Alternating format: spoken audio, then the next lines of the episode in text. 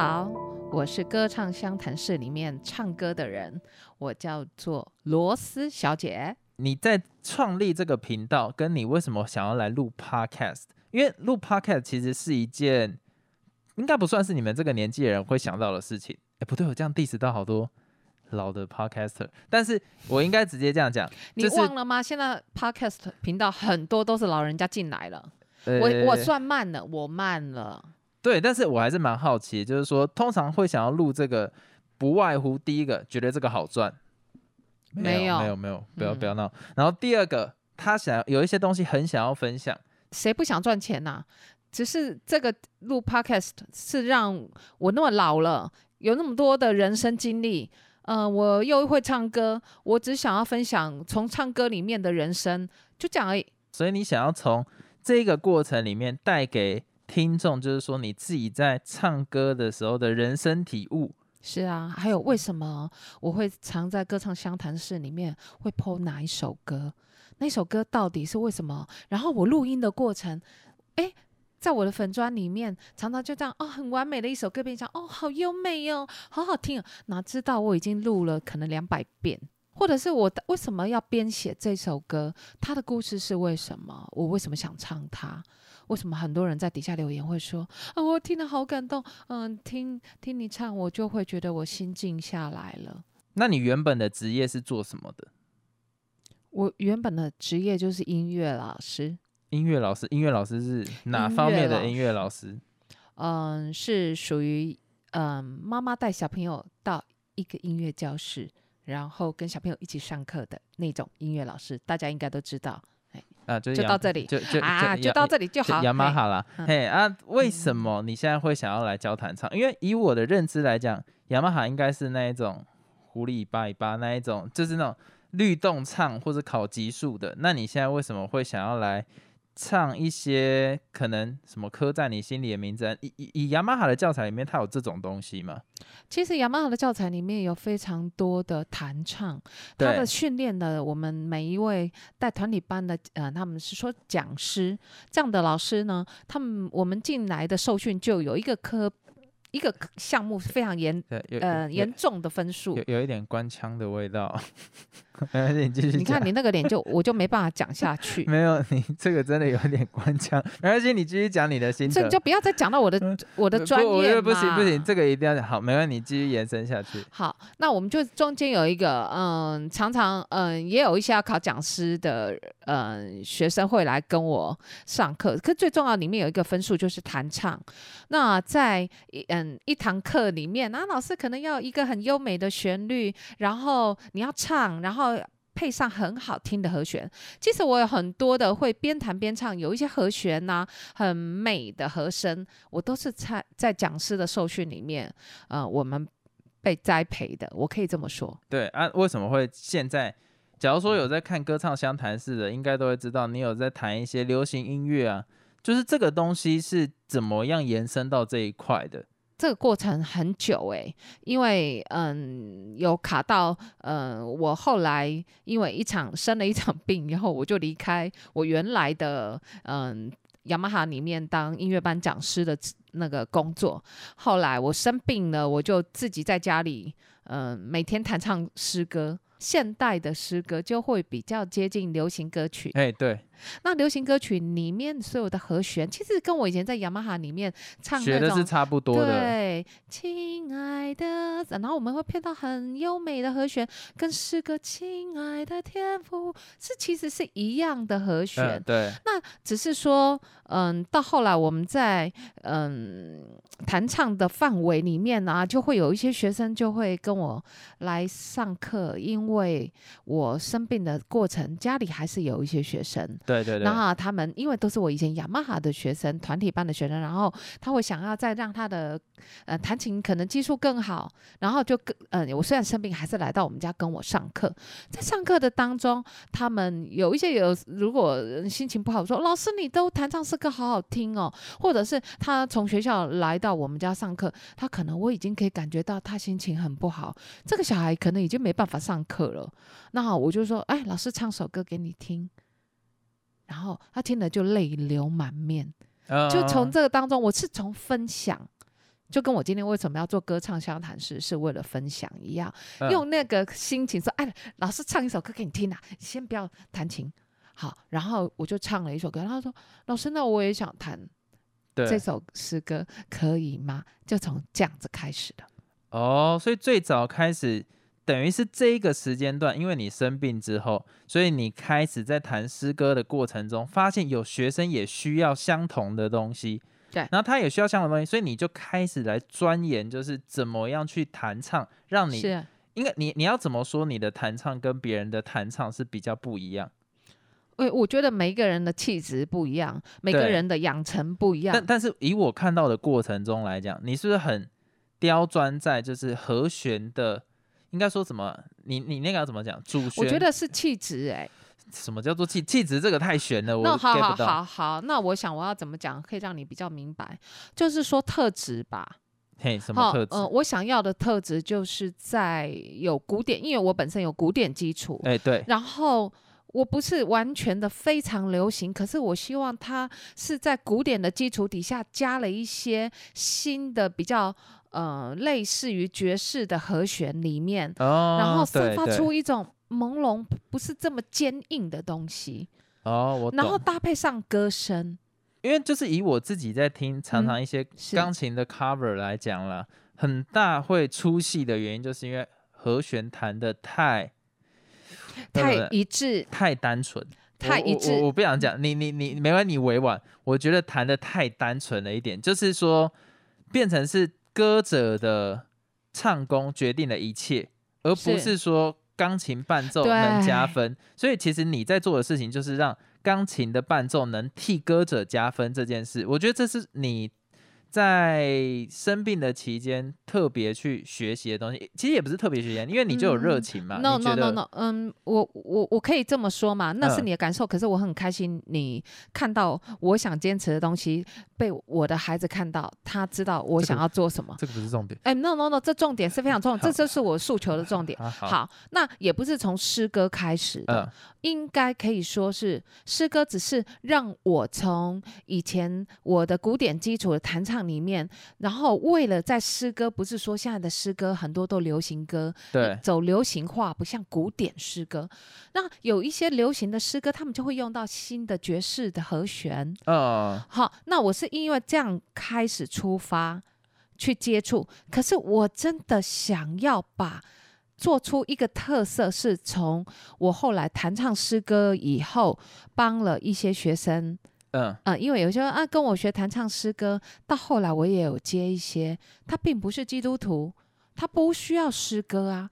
可是那这样子我就不帮他上课吗？不是啊，所以他就说：“老师，我很喜欢，譬如有，我记得我第一个学生学弹唱的学生，他跟我说：‘老师，我很想唱《月亮代表我的心》，送给我的先生。’哦，那我就我就想，哦，对，那我当初就想着说，哎，我只能弹唱诗歌是这样吗？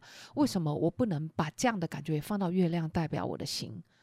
那我就为了这个学生，我把那个月亮代表我的心，可能我觉得哦，以前那个月亮代表我的心那么老的歌，你看，你问我爱你有多深，然后全部都在像他说的一致的和弦，可能就是压和弦嗯，这样。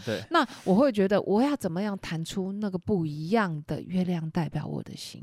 可是伴奏就很重要啊！如果那个前奏一出来就是很怂的噔噔噔噔那种东西，如果用一点点比较分散，也比较嗯爵士一点的和弦，可是带动带种朦胧的感觉。所以现在金曲奖王若琳不是在做老歌重唱吗？他想做的就是年轻人那一块怎么样的配乐，跟我想做的，其实我可以了解他想法。那我很在几年前我就在做一些怎么样和弦，在古典底子底下有一些和弦是新的氛围加进来，然后加上好的触键，钢琴的触键，再加上口语一点点的声音下去做出来的音乐。然后我要，可是重点哦，我自己会，对不对？有学生跟我说，那那你本来就会弹呐、啊，你也本来就会唱啊，那好笑了。等下你学生的脸最好这种击败，有，真的就这样跟我讲，老师，那你现在不要要求我那么多，我不能只按和弦嘛。我说你只要按和弦，你 YouTube 你频道里面一堆啊，那还还会给你那个钢琴那个荧幕哦，你就按这个亮起来，那三个音一起按下去，你就可以唱啊。然后问你一按下去，咚，你问我爱你有多深，叫我去死吧！我听到这声音我就疯了。嗯，跟啊，如果我设计出来的叭叭叭叭，你问我差那么多，你要不要学？我哦想做不一样的东西，你想做不一样的东西，那你觉得这？就是我刚刚说的气质或者是质感。那你学生呢，来跟你上课，会不会跟以往的音乐教育？不要我我不要讲同业，因为你讲同业，你可能会就是你知道绑手绑脚。跟你自己以前的教学来讲，因为你说你想做不一样的东西，那你学生来找你上课的最大感觉上的差异会是什么？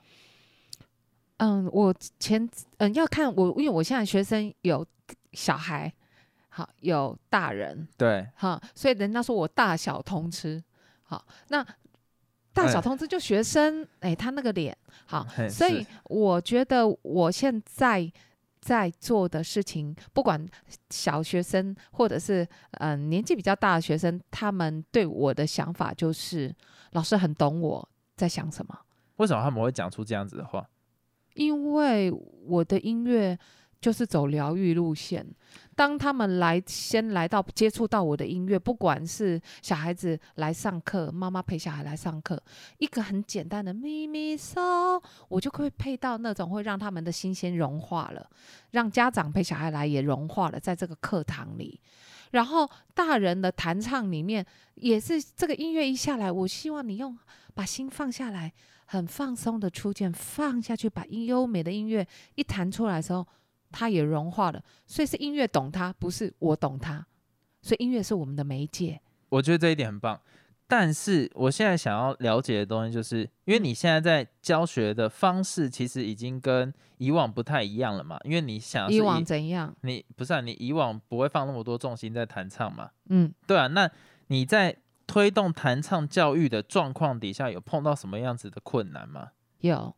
我觉得弹唱教育，其实我们都不要再讲说，嗯而且我们现在教育有问题啊，嗯那个小孩啊，哈，哎，都怎样啊？然后嗯什对啊，对啊，么什么的小孩都怎样是怎样？有人嗯说小孩都怎样？嗯，我们的小孩现在一代不如一代啊，然呃后小孩不懂得敬老尊贤。对 啊，然后啊，小孩啊，嗯嗯啊，不然就是有，嗯，现在的压力越来越大，嗯，小孩现在跟不上，以后怎么办？嗯，没饭吃啊，不然嗯怎样怎样，诸如此类的。在音乐教育上面跟不上这个概念，为什么音乐教育会有跟不上的概念？如我没有讲音乐教育，我现在是是在讲我们的整个的教育，哦，你整个可是你的家对长有没有担心音乐会跟不上这个东西？他们没有觉得音乐会跟不上，他们只有觉得我花的钱别人。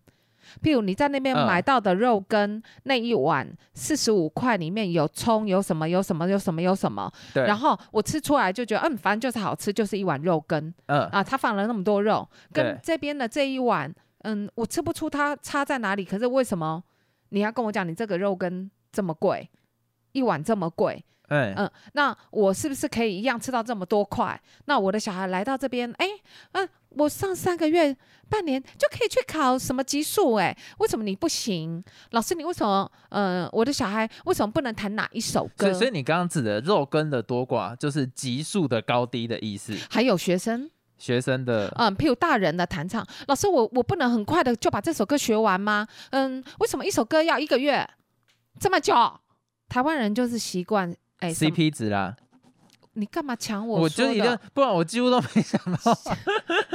对，嗯，在音乐，我问你嘛，你觉得你来学一堂音乐课，CP 值是什么？所有的教育都不应该有 CP 值这个东西，因为每一个人本身的状况就都不一样。你用了同一个 CP 值来定定这个老师是好还是坏，这个学生是有做到还没做到，这是一件很诡异的事情。你你知道吗？这就是一直我在拉锯的，我内心里的交战。嘿，为什么？譬如，就是我们先从小孩的部分讲 CP 值。如果以家长来讲，然后我到底要不要继续上这个课？诶，我花了这样的钱，好。如果是一个团体班里面，其实在一个团体，我非常喜欢教团体班，是大家一起学习的精神。可是它的反面就是会有比较，那比嗯较了以后，家长他到底用什么心态？他是用钱的角度来看孩子有没有跟上在这班上的进度，还是觉得他内心受挫？哎对，，我的孩子怎么哎，我的孩子没有吧对，那。我们大家可不可以换位思考一下，用孩子的心情来看，我跟不上，我在这样的角度里，我看到的是有人这样，有人那样。老师用什么角度看我？妈妈用什么角度看我？嗯，那这个这个层面又太广了。我现在跳回来，就是说这个以后我们慢慢说。那大人的 CP 值是什么？我一个月就这样学费，我只学了一首歌。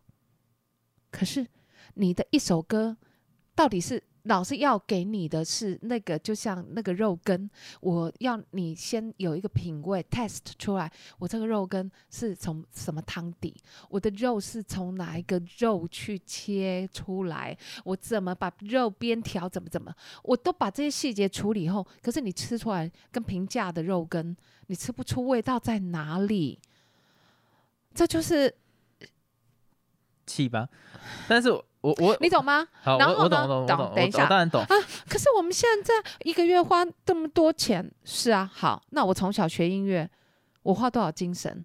对，可是你们要很速成，所以现在台湾的音乐环境就是你可以看到很有能力的老师在做很很很廉价的事，是。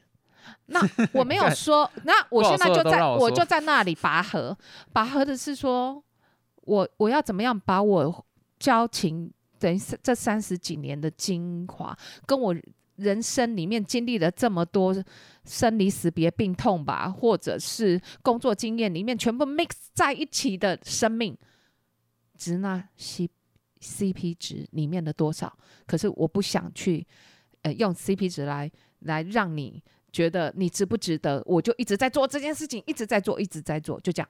完全能理解你在讲什么东西。但是好，我要来转换角度了。如果今天我是一个家长，我要怎么去评断，或者我要怎么去判断这个音乐老师是适合我的？因为其实你你你有没有发现一件事情？其实音乐教育是很难有一个比较的基准点。我来到可能雅马哈，我来到任何一个音乐教室，其实大部分你家长一定不懂嘛，一定不懂说哪一个老师比较好的时候，他要怎么挑选适合他的老师。一一般来讲都是教室分配嘛，那你教室分配通常一跟就是跟下去了，很很少会直接换老师，因为他也不知道其他老师的教学方式是怎样，嗯所以你们有一个所谓的试听课程。是，但是试听课程能看得出来状况嘛？所以如果今天我是家长的时候，我到底要怎么选音乐老师？其实我觉得，为什么最后很多家长会去考虑 CP 值，可能也是这个原因。其实如果真的很难想象的是说，我根本不知道这个老师是怎样，我只有试听一堂课，我当然就相信，哎，这个教室的招生他的 mark，然后这个嗯他这个 mark 底下的系统是什么？所以这个也很难，就是说，所以当建立。没有办法建立信任跟老师，对对对因为我怎么知道我怎么知道你是谁？嗯，对啊，啊那嗯，我该做什么？我所以，我当然就是跟着主流价值跑。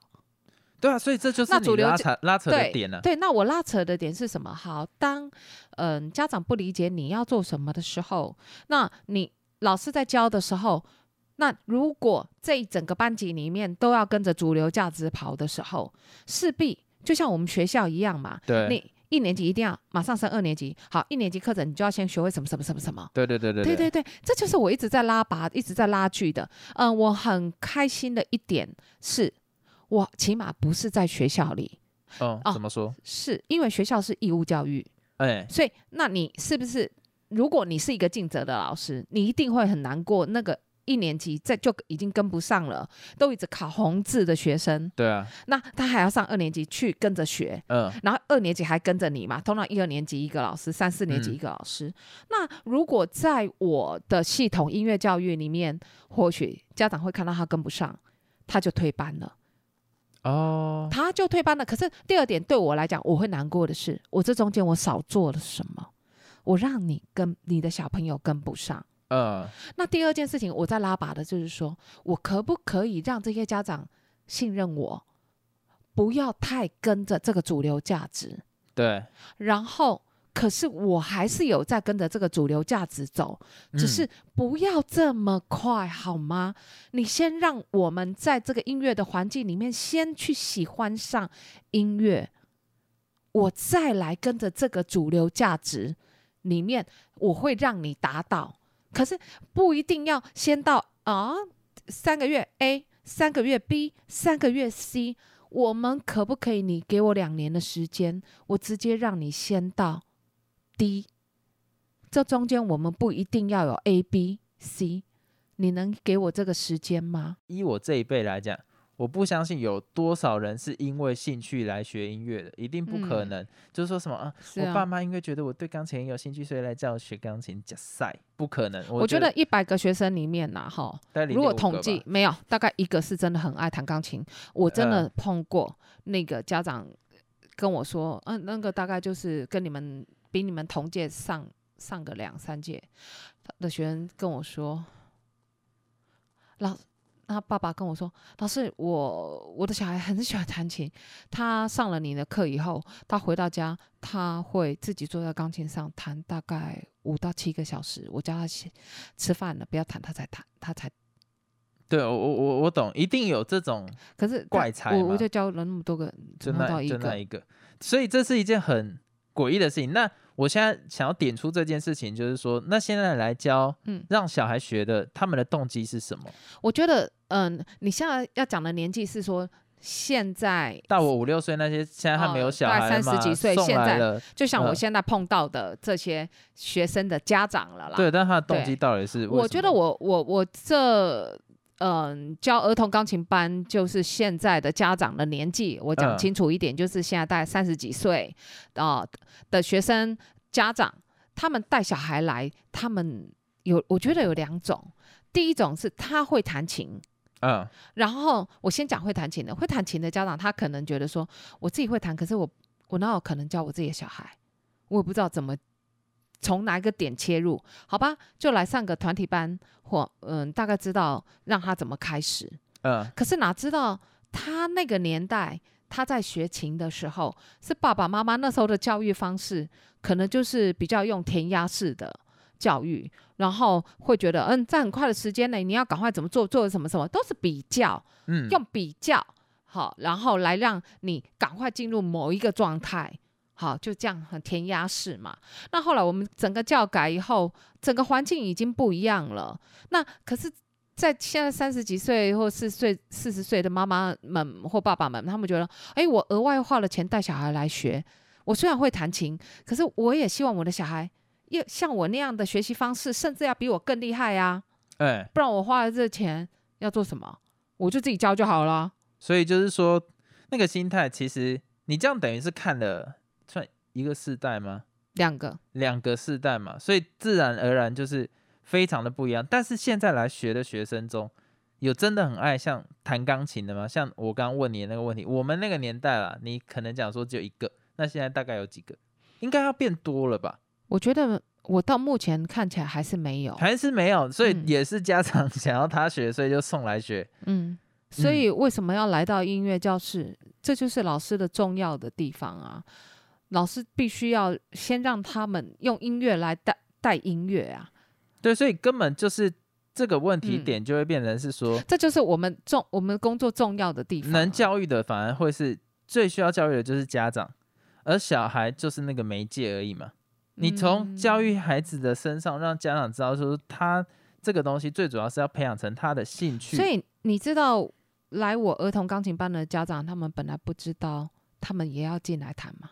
对，我相信一般都不会有人都不知道哎，所以等到嗯，像嗯，我现在这一期有一个新的班，嗯，他们上大概第四堂课，家长一小朋友弹，譬如弹嗯，so mi so mi fa mi fa so mi，我设计家长要在旁边帮忙弹什么。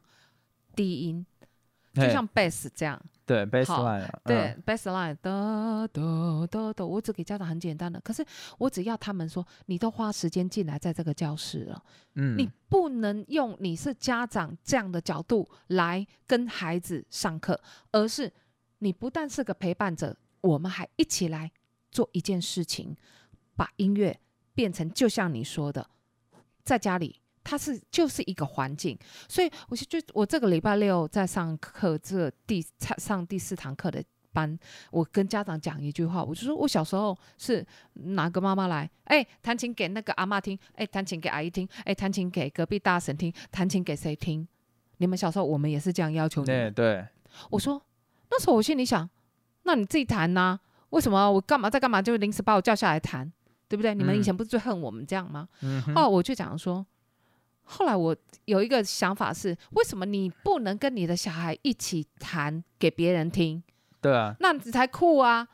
拜托，我老娘不然不只是下来陪陪上课，我还陪小孩练琴哎、你看我多厉害！所以我已经这样做几届了，就是嗯我的音乐会家长都是陪着小孩上台。他们，我的小朋友第一次上台，我的学生们第一次上台，都是爸爸妈妈陪着先上去陪他们连弹一首歌，小朋友才自己再弹一首歌。我是这样在带，我希望我用老师自己边弹边陪着孩子，爸爸妈妈也进来，我们是一起合奏。对。那我们这一集呢，最主要想要带给在听的听众来讲，就是说，其实我觉得啦，你真的在一个教育，或是你送你的小孩去学习任何东西，并不是你把它丢过去，你的任务就结束了。你一定要自己亲身先示范，你要去怎么学习，你要怎么去享受音乐嘛。可是，嗯、我不是希望是很枯燥的给家长又是压力，而是说很自然而然的。他就会想要来做这件事情。对我，我希望嗯做的是这个，我不想勉强，对啊，就是你知道，小孩都被勉强久了，所以我所以们连大人都要被勉强吗好，吗？先不要不要不要太太太严重了，所以来你来下一个结论，跟我们就直接说拜拜啦。我的结论就是，音乐是最好的朋友，但是它绝对不是会让我们觉得生嗯嗯嗯生不如死的东西。好，我觉得很棒。那我们第一集呃试播集，就是通常内容都还没有很好，我就会说试播集就到这边结束啦。啊，喜欢的话还没喜欢的话呢，记得追踪他的 YouTube，然后订阅我们。Podcast，拜拜。好松。